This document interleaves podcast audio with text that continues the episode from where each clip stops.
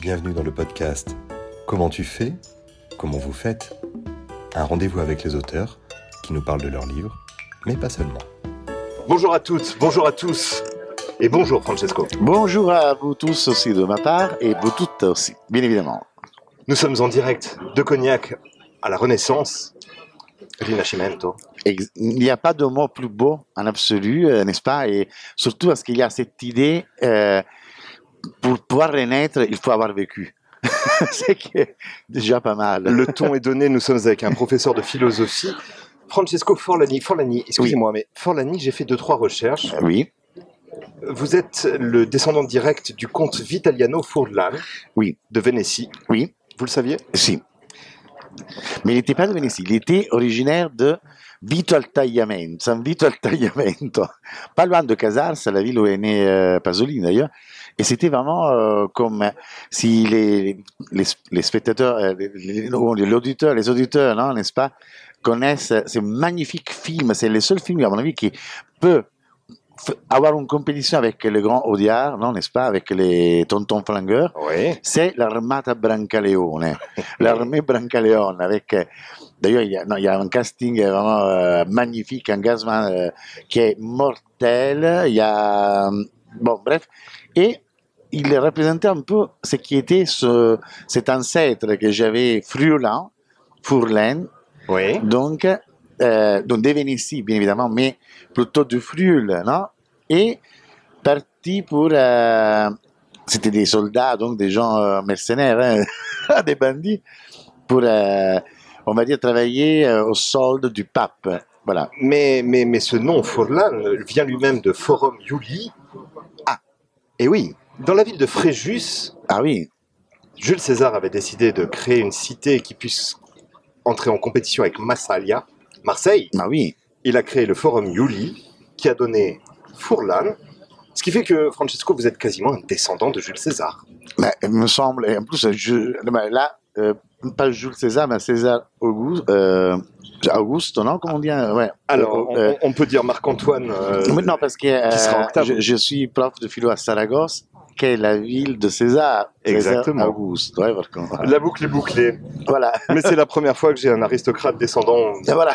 des grandes générations d'empereurs italiens, romains plutôt. Oui. Vous avez passé trois semaines de résidence à Cognac. Oui. Comment ça s'est déroulé Alors, le, le- La le- ville est affreuse, hein. euh, C'était magnifique. C'était génial. Alors, le temps aujourd'hui, il est très beau. Là, on fait de l'expressis. Non, on va décrire une image parce qu'on est, qui est dans, le, non, dans la voie, n'est-ce pas? On a, des, des arbres d'un jaune magnifique qui entourent cette place euh, François Ier, qui est aussi en une liaison avec l'Italie quand même important. Et voilà. on y est. Bah oui, hein. Et, euh, et donc, euh, le slogan que je me suis inventé non, pour l'entreprise Cognac, c'était en arrivant comme écrivain anonyme, parce que je suis quand même les plus, euh, les plus grands et reconnus représentants de l'underground non, italien, je suis arrivé en écrivain anonyme, je partirai en alcooliste anonyme. Voilà. Donc, euh, c'est très bien. Professeur de philosophie au lycée français de Saragosse, vous vous présentez comme un dandy communiste. Est-ce que ça signifie que vous buvez du Kinoto? Exact, bravo, bah, c'est génial. Non, mais c'est, je, je, je pourrais rester des heures à vous écouter par le lendemain en disant, putain, qu'est-ce qu'il est intelligent ce mec, pas pas tous les, mais qui, est le- le- la personne dont tu parles, c'est-à-dire moi? Je Sur rassure moi les qui est- auditeurs, Francesco m'a payé pour dire toutes ces jolies Voilà, choses me concernant. Donc, d'ailleurs, le livre, il est là, le Manifesto del Comunista Dandy, dont la, la, la devise è les, i comunisti dandy mangiano solo bambini eleganti. S'il est vrai que les communistes mangent les enfants, bien, les communistes dandy ne mangent que les enfants élégants. Voilà, ce qui est fondamental. Donc, oui, quand même. Alors cette résidence, c'était trois semaines à passer et vous avez bouleversé la ville. Je crois que tous les commerçants de la cité se souviendront de vous. Vous avez fait des lectures d'Italo Calvino au musée du fromage. Vous avez fait un atelier cuisine avec des étudiants au SECPA. Qu'est-ce que vous n'avez pas fait, Francesco? Non, c'était génial. Ça, c'est depuis euh, je dirais, toute ma vie littéraire. Je n'ai pas une carrière littéraire, c'est qui m'a assuré une vie littéraire. Je suis un vrai écrivain euh, grâce à cela. Et donc, ce qui fait que euh, je crois la, la, littérature, la culture naît dans les rues, se nourrit des rues, et c'est fondamental à mon avis qu'elle restitue à la rue ce qui il il est, elle est arrivé à, saisir presque à voler non? Et donc, c'est cela d'ailleurs, le, récit magnifique que vous avez cité, donc le, les musées des fromages donc, de Calvino, qui était né dans une boutique de fromage à Paris, euh, écrit par Calvino, lu par nous tous, par moi, et restitué dans une magnifique boutique de fromage à côté du marché couvert d'ici à Cognac. Et, elle est affiché donc ce, ce, ce, récit magnifique là-dedans. Donc c'est fondamental que, je crois, d'aller dans les lieux, comme autrefois les avant-gardes, c'était ça hein, qu'ils faisaient. Donc, euh, c'était pas dans les musées qu'ils allaient exposer les œuvres. D'ailleurs, ils n'en voulaient pas. Hein. Donc, les poètes étaient dans les bistrots, dans les cafés, exactement comme, je dirais, ma vie parisienne des années 90, dans les cafés-concerts de Canal Saint-Martin. Alors, oui, les gens étaient là pour boire. Oui, bien évidemment, il y avait un bruit, un, un, un vacarme énorme, mais la, la, poésie devait mesurer à cela. Et s'il gagnait n'est-ce pas, ce combat avec le, le bruit de fond, ça lui permettait d'arriver à la surface, où il y a la vraie profondeur des choses.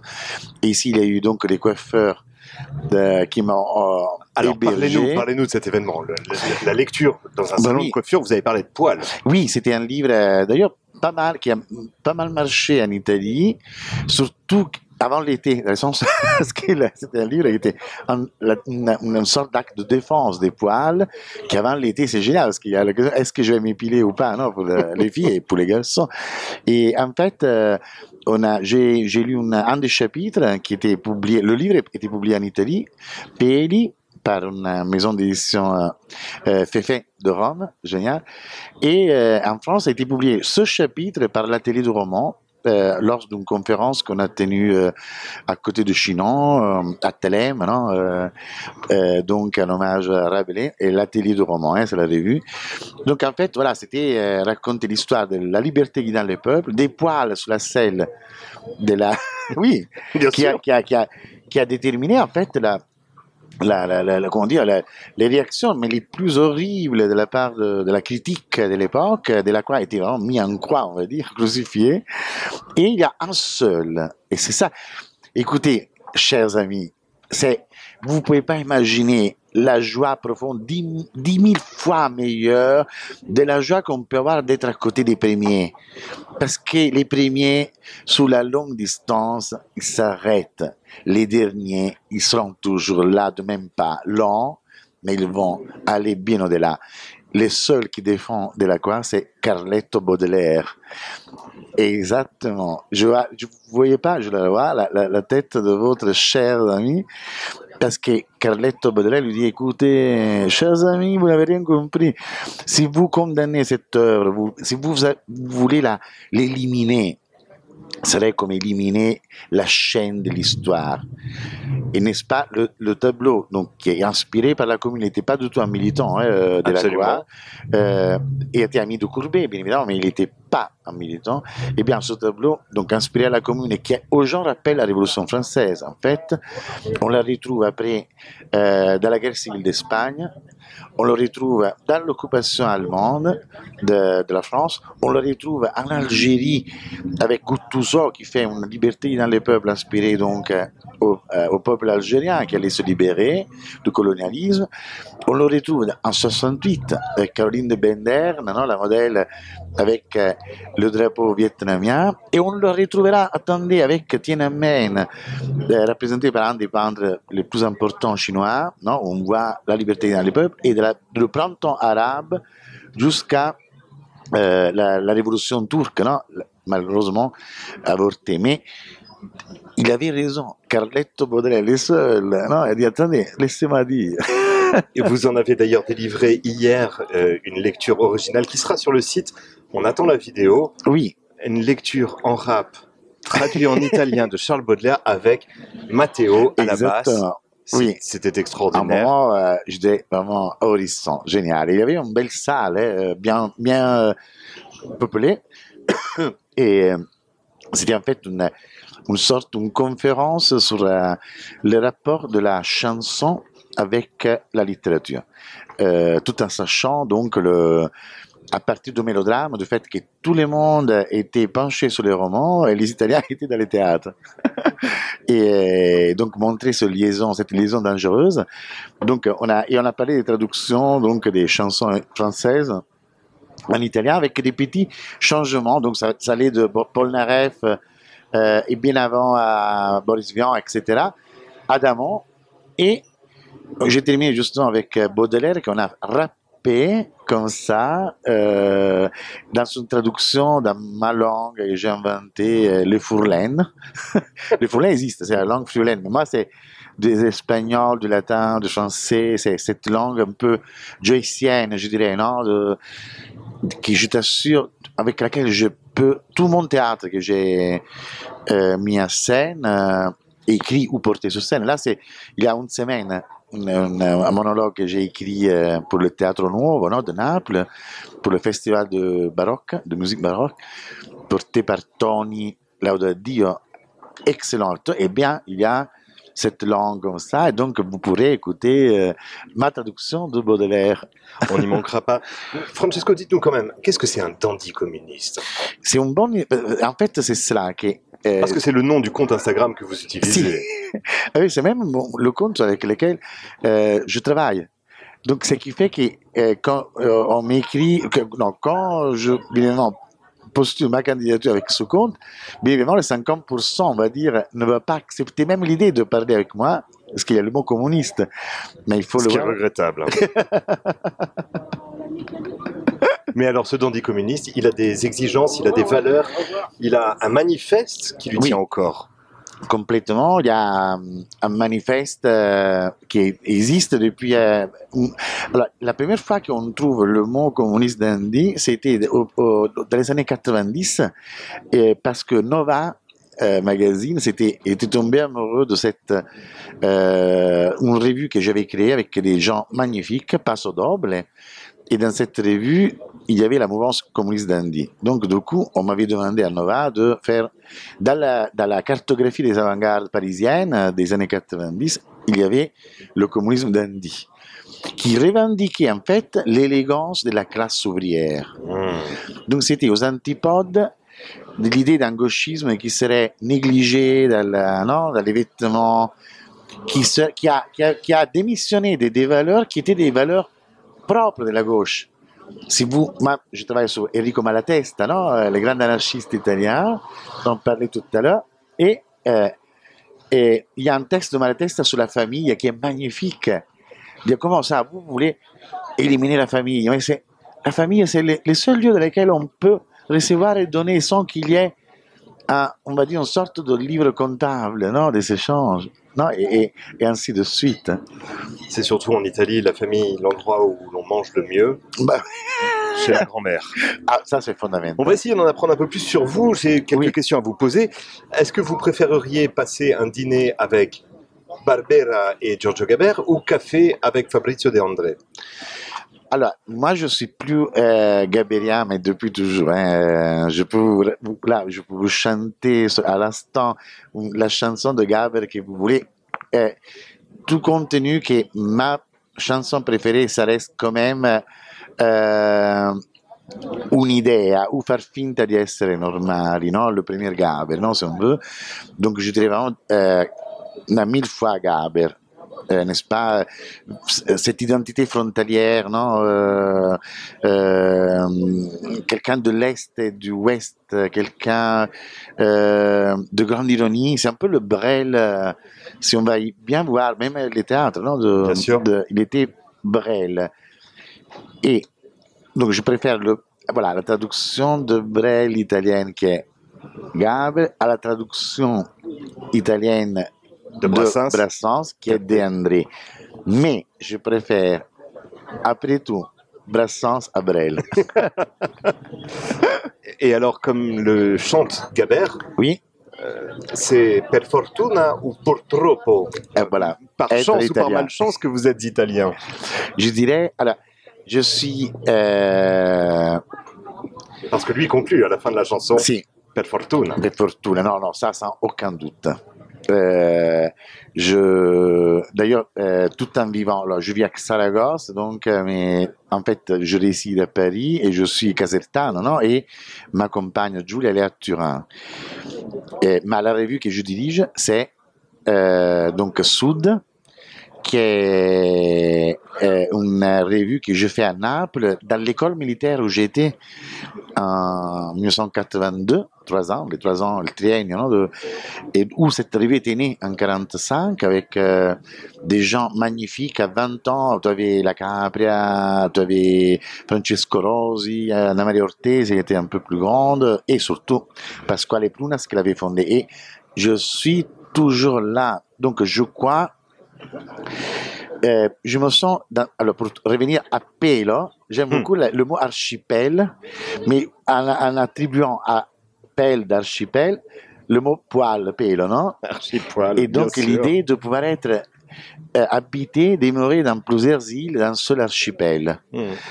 Donc Paris, Naples, non, n'est-ce pas euh, Turin, maintenant Cognac, Saragosse, toi, tout. euh, Vous êtes hautement citoyen du monde. On ne l'a pas dit, mais vous êtes originaire de Campanie, donc cette région oui, autour de Naples. Ou alors c'est Naples.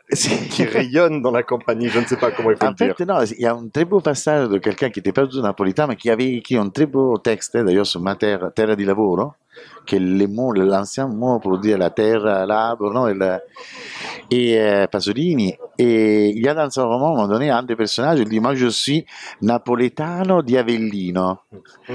Alors, du coup, j'ai dit, ah voilà, je vais dire ça, je suis napolitain de Caserta. Le problème, c'est que, euh, ne sachant pas où je réside, ni le travail que je fais, il y a un critique qui a écrit pour mon dernier livre, c'est un roman se passe en Corse, avait écrit Francesco Là, l'auteur, l'auteur italien qui a probablement changé plus de résidence et de travail que de tous les écrivains italiens.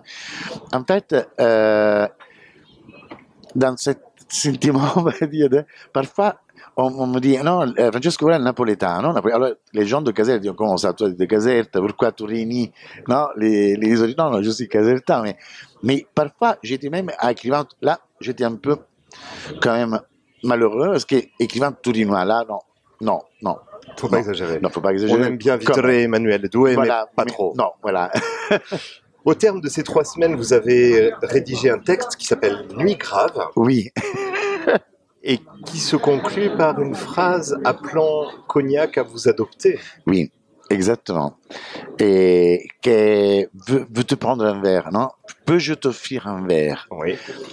Ah oui, oui, tu- vous pouvez, c'est vous ça. pouvez. C'est ça la, la phrase. D'ailleurs, ici à la Renaissance, euh, à la place François Ier, on, on vient de déguster un magnifique café corrigé avec du cognac par notre ami d'ici. C'est là, c'est le signe. Parce que euh, vivre dans une ville où on, boit, ça va, il y en a plein. Mais toi, partir les clés, d'ailleurs que les maires m'a livré hier, les clés symboliques de la ville, Oui. Donc, euh, comme quoi je m'étais bien comporté pendant les trois semaines. en fait, mais la, la- la clé linguistique, c'est celle-ci. Que quelqu'un, un, un étranger, un inconnu, vous dise, veux te, euh, non, tu veux bien prendre un verre avec moi. Non, je peux t'offrir un verre. C'est vraiment euh, magnifique. Alors poursuivons cette exploration. Euh, toujours dans cette logique, je vous offre un dîner avec, avec Caparezza ou avec Fabri Fibra?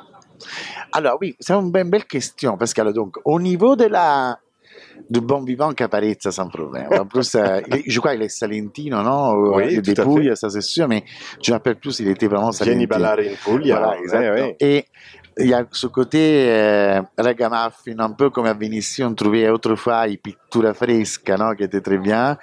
Et donc, euh, je crois qu'il faut être à table avec des gens qui sont plus euh, euh, bons vivants.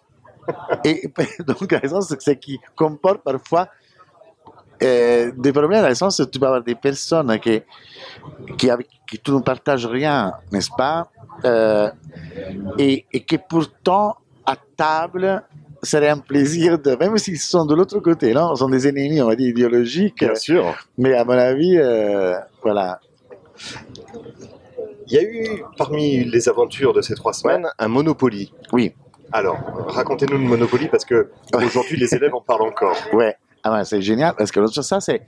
En fait, il y a très longtemps, il y a 7-8 ans, j'avais imaginé, on a, je crois beaucoup à la, au sens des Leusiens, hein, euh, la- euh, aux machines désirantes, Ah, n'est-ce pas? Nous sommes nous-mêmes hein, des machines désirantes. Et euh, je crois beaucoup qu'au fait qu'avec la culture, on doit jouer. En fait, euh, Nietzsche l'avait bien formulé que euh, observez vos enfants, n'est-ce pas, euh, ou des enfants jouer, vous verrez dans leur posture la posture de quelqu'un de sérieux. Il n'y a rien de plus sérieux d'un enfant qui joue. ah non, on Si. joue très sérieusement. Ah oui, attention, on joue sérieusement ou on est très sérieux, mais pas on joue les sérieux Non. comme de la culture, n'est-ce pas Souvent, ça se passe. Alors donc, euh, le Monopoly, c'est un plateau, en fait, ça va être un jeu de loi. Hein. Monopoly, c'était parce que c'était facile à construire, fabriquer. Donc, je l'adapte à chaque... On l'avait fait euh, magnifique Monopoly Dante à l'occasion de, du, non, de, de- de cet anniversaire de Dante qui vient de se passer avec Jean-Charles Veillante, non, le traducteur pour, Pour le euh, fameux Martedi. Exactement. Ah, toi, tu sais tout, hein? C'est incroyable. non, mais attends, qu'est-ce que. Alors, de quel signe zodiacal je suis? Oh, euh, je dirais complexe, ascendant lune. Tu l'as dit, hein, verso, je l'ai vu. hein, là. Pourtant, je l'avais, mar- je l'avais marqué, je l'avais écrit, je l'ai montré, mais il n'a pas de lunettes. Donc, Et il je n'ai pas mes lunettes, en effet. Donc, euh, et là, c'était donc l'Italie, la botte, comme ça. Et l'idée, c'était les élèves amènent tous les objets d'Italie ou ceux qui, hum, leurs parents, non, avaient, euh, la famille, hein, les met sur les plateaux, non, et qui nous racontent en italien quelle était leur Italie. Et, euh, et c'était magnifique parce que ici au lycée de Cognac, puis dans les lycées, euh, on était donc. euh, J'ai un problème un peu avec les noms parce que dans les trois semaines, c'était beaucoup de noms à Extrêmement dense, bien sûr. Voilà. Mais où il y a ce poulet magnifique, tu connais, non? Il y a un poulet, attends, on va demander hein, à quelqu'un euh, euh, où on, euh, vraiment j'étais euh, accueilli magnifiquement, un peu pour le collège, non? Ici toujours. euh, donc, on a utilisé cela et c'était, là, c'était pour voir la- les, les types de pâtes qu'on fait dans toute l'Italie. Pâtes courtes, pâtes longues, orecchiette, c'était plutôt le pouilles, Eh i oui. ravioli, no, le- gli agnolotti au Piemont, i tortellini Bologne. Donc c'était vraiment faire toucher un peu. Et c'est génial parce que lorsqu'on ouvre, c'est un Monopoly de 2 mètres par 2, hein, et on ouvre ce tapis comme ça au milieu de la salle, et ça change tout. C'est vraiment, c'est comme autrefois quand les cinémas débarquaient dans les places, et donc on mettait ces grands draps, non, et blam, on projetait, c'était un peu ça. Et c'était grâce, et ça il faut le dire, à Patrizia Molteni de la librairie à la Tour de Babel, qui en fait j'ai appelé en catastrophe. Patrizia, est-ce qu'on a quatre jours, a la télé, mais je, je te l'ai fabriqué avec Photoshop, est-ce qu'on arrivera à l'imprimer? Heureusement, les modèles existaient, non, Oui. au préalable. Et on a reçu, je t'assure, le Monopoly un quart d'heure avant que j'aille à- au premier atelier. Et c'était, non, non, c'était magnifique, euh, voilà. Alors, on va rester dans ces histoires de dîner. Je vous propose de choisir euh, avec laquelle il vous serait le plus difficile de dîner. Marina B Oui, ou Georgia M. eh, ça c'est une, euh, une belle... euh, Vous n'êtes absolument pas obligé de répondre, Francesco. Alors, ma... non, non, sicuramente, non, non. Euh, J'aurais plus de difficultés avec Marina B. Non, sans, sans, sans aucun doute, parce que, parce que malgré tout, je crois qu'une porchetta, là, oh, là, exemple, non, mais c'est vrai qu'avec Giorgia Meloni, on peut le dire, eh, Giorgia M e Giorgia Meloni, à mon avis, una coda alla vaccinara, no? un plat magnifique, la queue de bœuf no? à, la, à la vaccinara, cioè comme les, Oui, oui. les gens qui, non? les, les éleveurs, non? Un plat mais, mais lourd, gras comme j'aime, quoi. Modèle Gers, modèle euh, euh, ici, d'ici, non, aussi, non, euh, de Charente, etc. Je crois, voilà, j'aurais plus de plaisir, certainement. Parce que, ouais, parfois, je sais pas, je trouvais même que c'est pour ça, bon, euh, c'est un très long discours en fait, parce que il n'y a rien à faire, un fasciste c'est un fasciste, donc avec un fasciste on ne peut pas dîner, quoi. Mais en même temps, euh, il faut apprendre à connaître quelqu'un. Et puis, n'oublions pas que chacun de nous, j'avais lu euh, ça, euh, ça m'avait beaucoup euh, terrorisé, en même temps m'avait fait découvrir euh, quelque chose qui m'était utile. Parce que figure-toi qu'il y a très longtemps, quelqu'un, un ami, un soi-disant ami, hein, m'a demandé de participer à un film Hmm. où je devais jouer le rôle d'un facho, d'un républicain, hein, quelqu'un de la République di Salon hein, qui torturait un partisan. Moi, j'ai dit, moi, je devais faire un fasciste, dans un bien fasciste, torturer un... euh, Attends, mais... Et là, je dis, attends, mais Jean-Marie Volonté, les grands, mon idole, pour moi, Jean-Marie Volonté, c'est vraiment le... bah, il n'y a pas de De Niro, de, de, de, de- je sais pas, de, de, de- de Robert Redford qui tient. Volonté était immense, était vraiment le, le meilleur, le plus grand.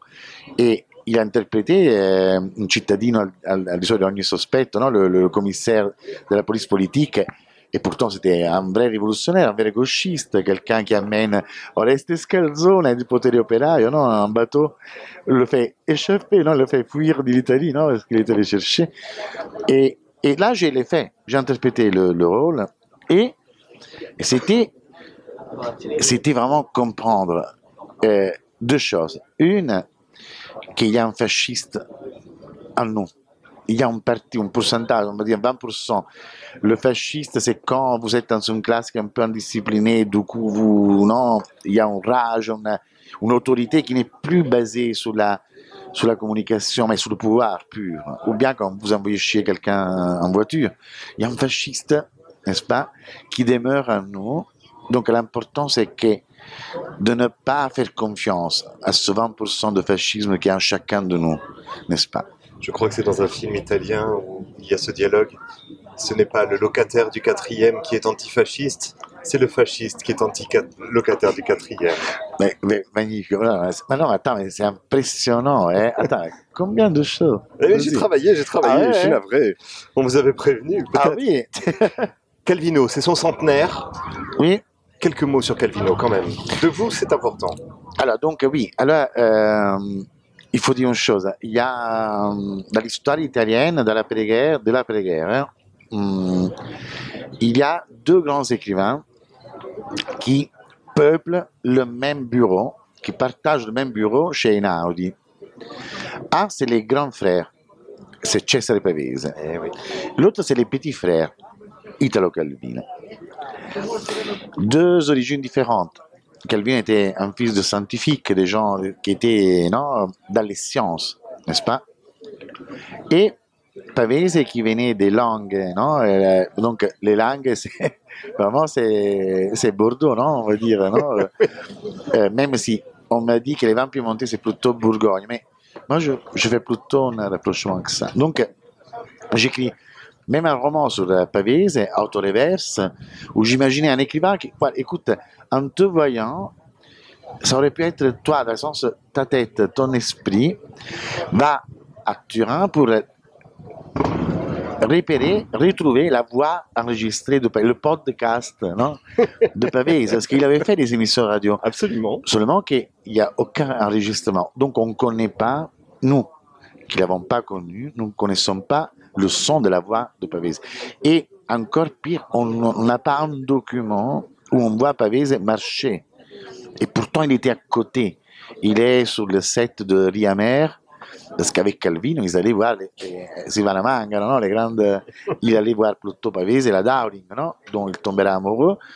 Donc, pendant longtemps, j'ai gardé dans mon esprit, tout, déjà tout petit, hein, avant d'écrire le roman, Calvin et Pavese comme étant à la même table.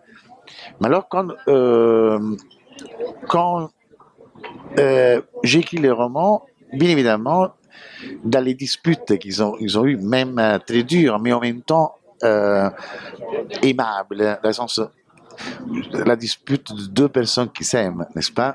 L'intelligence émotionnelle. Exactement. Et d'ailleurs, la, l'écureuil de la, plume, c'était un épithète, on va dire, l'adjectif négatif que Pavese, n'est-ce pas, donne à Calvino qui avait critiqué un de ses livres, non, un de ses romans. Donc, en fait, donc j'étais, toi, à partager, parce que pour moi, euh, les leçons américaines de Calvino sont un chef-d'œuvre d'essai littéraire. Et euh, les villes invisibles, n'est-ce pas, tout- toute la période même oulipienne, euh, magnifique. Et je dois dire que je l'ai redécouvert récemment. Je l'ai redécouvert euh, récemment euh, dans le sens de l'erreur plus grande qu'on fera, c'est de attribuer à Calvino, n'est-ce pas, euh, la neutralité du savoir. Quelqu'un qui ne s'émue pas. Mais il y a un document magnifique qu'on voit en conférence. À un moment donné, il fait une conférence contre Franco. Il y a quelqu'un, un fasciste dans la salle, qui intervient. Et là, Calvino, on on l'entend hurler. Vraiment, il y a son âme, il sort son âme, no? il met ses tripes, comme il a fait dans les chansons. Parce que dans les chansons, Calvino aussi, eh, oltre il ponte, per esempio, è magnifique, ou eh, il padrone del mondo, no? Les canzoniere, no? Calvino. Donc, en fait, finalement, euh, il faut lire Calvino à travers la lentille, on va dire, le- la loupe de Galilée, mais pas de Descartes, je dirais, tu vois. Et se rendre compte que Calvino tourne. Complètement, exactement, voilà. Vous vous êtes dit passeur entre l'Italie et la France. Oui. Je crois que vous nous l'avez amplement démontré. Francesco, je vous remercie infiniment du temps que vous nous avez consacré. Oui, Tout le plaisir était pour une fois pour moi. Vous repartez ce dimanche Exactement. 19 novembre. oui. Cognac va vous regretter. Je- je- J'espère. Alors, je, je me demande qu'est-ce qui va rester de moi. Le, le maire m'a parlé tout à l'heure d'une statue qui sera posée sur la place François François Ier. pour l'année, on va changer. On va bien Francesco. lever les armes, mettre, euh, toi, plutôt un, un instrument musical, non? La guitare de, de, de Woody Guthrie, non Et sera parfait. Non, disent, euh, ah, come era Arm Against Fascism, non Oui, la- bien ouais. sûr.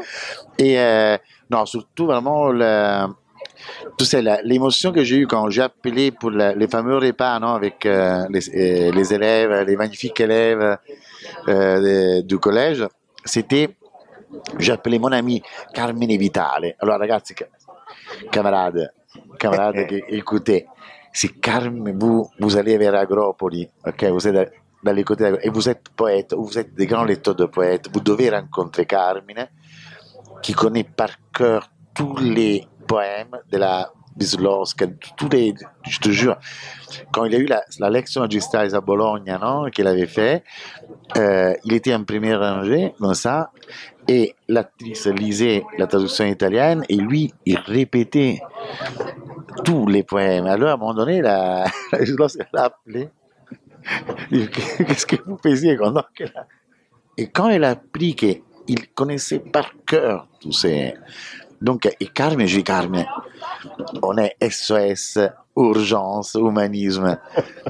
Pas d'argent, nous avons besoin de 6 kilos de mozzarella comme il faut.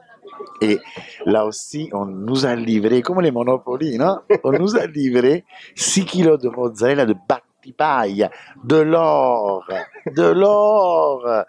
Des gens qui ont goûté ça, ils ont dit, mais c'était comme avoir mangé des moules, c'était bien les moules, hein, des frites, mais convaincu que c'était des huîtres, non? C'est-à-dire la mozzarella. Quand ils ont goûté à ça, ils ont resté.